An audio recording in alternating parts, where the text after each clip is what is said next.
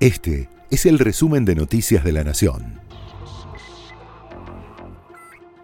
Estas son las noticias de la semana que termina el 22 de enero de 2023.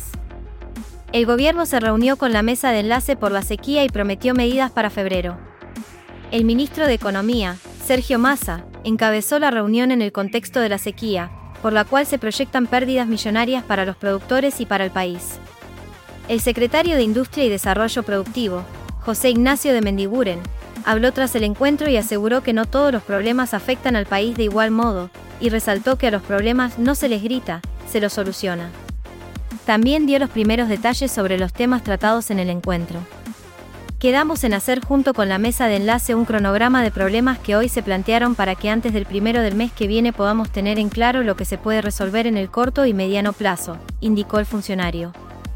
Entre los principales planteos de la entidad agraria se encontraban la suspensión de anticipos de impuestos a las ganancias y las prórrogas o exenciones de impuestos provinciales.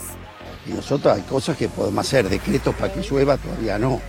Así que lo que tenemos que hacer como gobierno, hacer lo que tenemos que hacer, venir, escuchar, evaluar, ver qué se puede hacer concretamente. ¿Qué se puede hacer de concretamente? Primero tener un diagnóstico ¿no? de cuál es el tema y la, la magnitud de la sequía insisto, no afecta igual a todas las provincias, no afecta igual a todas las economías regionales. Entonces, lo ¿Se puede declarar emergencia en ciertos sectores? Por supuesto, por supuesto. Hoy está el secretario de Agricultura, yo le pido que lo vean. Lo más importante en una situación de esta naturaleza, no se echa culpas, que ven y que haremos con los 15 mil millones, los más preocupados somos todos, no lo vemos con alegría. ¿Y qué va a pasar? Como diciendo, ustedes son los culpables de que no llueva. Así que lo que estamos haciendo es esto, preocupándonos y ocupándonos. El ministro de Economía, Sergio Massa, anunció el inicio de un proceso de recompra de deuda y los bonos argentinos tuvieron una semana al alza. La operación será en moneda extranjera por más de mil millones de dólares. Y estará enfocada en títulos regidos por tribunales extranjeros de plazos cortos, en busca de reducir el riesgo país para mejorar la capacidad de acceso al mercado por parte del Tesoro y de las empresas. Tras el anuncio, los bonos argentinos tuvieron subas mayores al 7%, llegando a ser del 11%. Además, el riesgo país bajó más de 70 puntos, el dólar contado con liqui bajó 10 pesos y el blue retrocedió 1. Esto decía el ministro en el anuncio de la medida. Como ustedes saben, el orden fiscal tiene muy asociado lo que respecta a la administración de pasivos. Y en ese sentido, a lo largo del 2022, en el último tramo, hicimos un trabajo muy fuerte que vino acompañado en los primeros días del 2023 y en el día de hoy con una nueva licitación de una mejora en el perfil de vencimientos de la curva en pesos de la Argentina.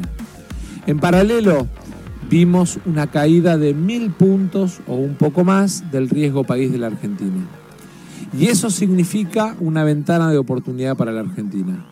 Por eso hemos tomado la decisión de llevar adelante un proceso de recompra de la deuda externa argentina por más de mil millones de dólares que empieza en el día de hoy.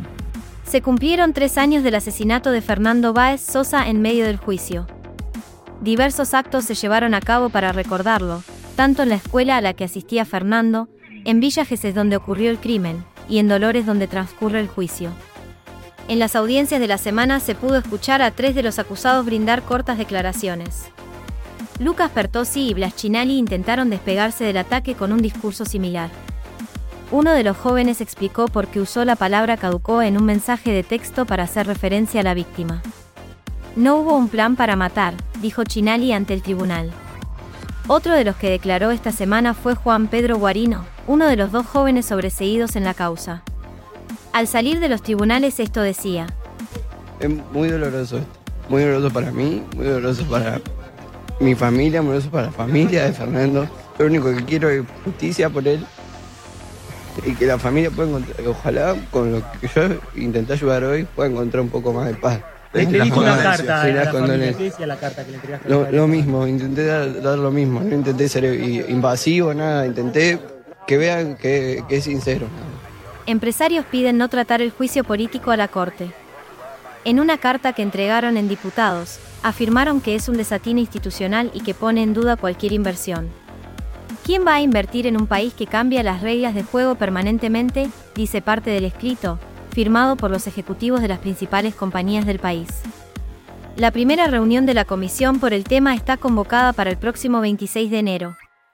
Continuará el 2 de febrero con la argumentación formal de los 11 casos ya presentados, y tendrá un pico de tensión institucional el próximo 9 de febrero, cuando se definirán las causales de acusación contra los cuatro magistrados, que amparados en la ley no concurrirían a la Cámara de Diputados. Nicolás Maduro confirmó que viene al país para participar de la CELAC. El presidente venezolano va a estar el martes en Buenos Aires. También va a haber delegaciones de Estados Unidos y China. Se preparan manifestaciones contra el mandatario chavista, mientras que Patricia Bullrich, líder del PRO, dijo que Maduro debe ser detenido apenas pise suelo argentino por haber cometido crímenes de lesa humanidad. Argentina 1985 suma otra nominación internacional.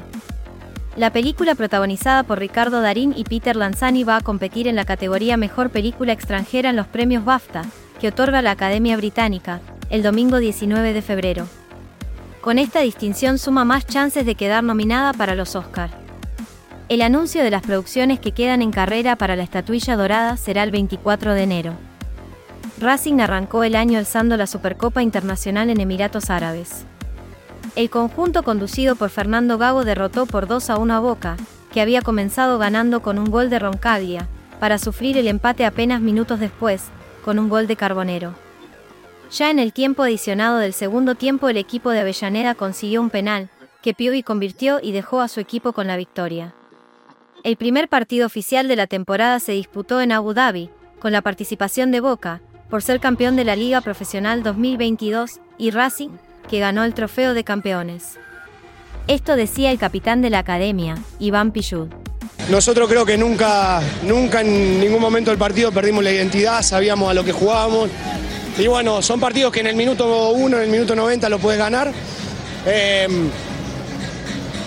en el desenlace del partido, la verdad que estuvo parejos, creo que terminamos un poquito nosotros mejor físicamente, con alguna que otra situación de gol.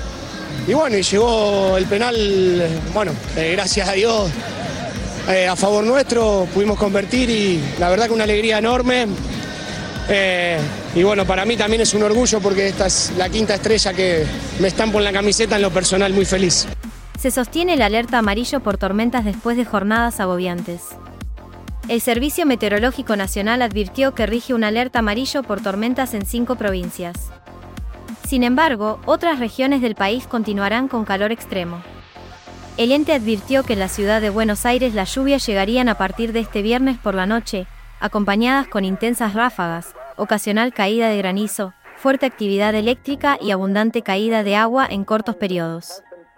Pese a la intensidad de las precipitaciones pronosticadas, con el correr de las horas la situación se modificará y a partir de la tarde del sábado ya no se esperan lluvias, solo perdurará el cielo nublado, según el pronóstico. El alerta por tormenta también afectará al sur de San Luis, algunas ciudades de Santa Fe y la provincia de Córdoba.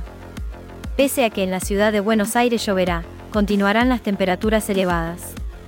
El SMN detalló que el calor extremo seguirá vigente en Santa Fe y Córdoba, oeste de la provincia de Buenos Aires y ciudad de Buenos Aires, Chubut, Santa Cruz y Entre Ríos. Y se advirtió que en el norte de Corrientes, gran parte de Formosa y norte de Salta habrá alerta roja por altas temperaturas. Estas fueron las noticias de la semana del 16 al 22 de enero de 2023. Este fue el resumen de Noticias de la Nación.